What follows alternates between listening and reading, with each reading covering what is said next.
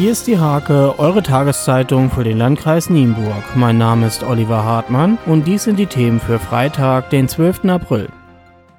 Immer weniger Geschäfte, immer weniger Mitglieder, kaum noch aktive und ein nicht kompletter Vorstand mit einem kommissarischen Vorsitzenden.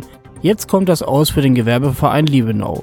Er wird nach 66 Jahren aufgelöst. Das wurde auf der Hauptversammlung des Vereins einstimmig beschlossen. Die Jagd nach dem Rodewalder Wolf läuft seit mittlerweile 80 Tagen.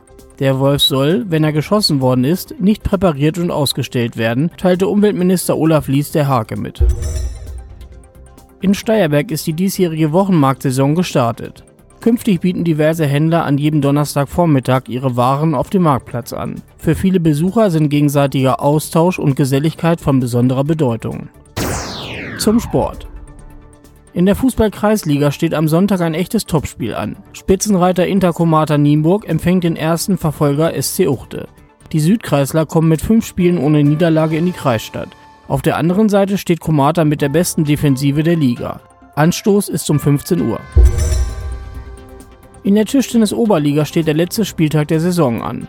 Für den Tabellenzweiten SC Maglohe geht es zum punktgleichen Verfolger TSV Algersdorf.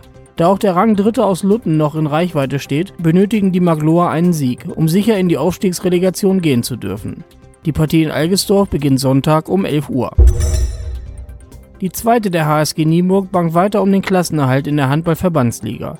Im Heimspiel gegen die HSG Ruhmetal benötigt die Mannschaft um Keeper Lukas Rosinski dringend einen Sieg. Anwurf in der Meerbachhalle ist am Samstag um 19.30 Uhr. Diese und viele weitere Themen lest ihr in der Hake am Freitag oder unter www.diehake.de.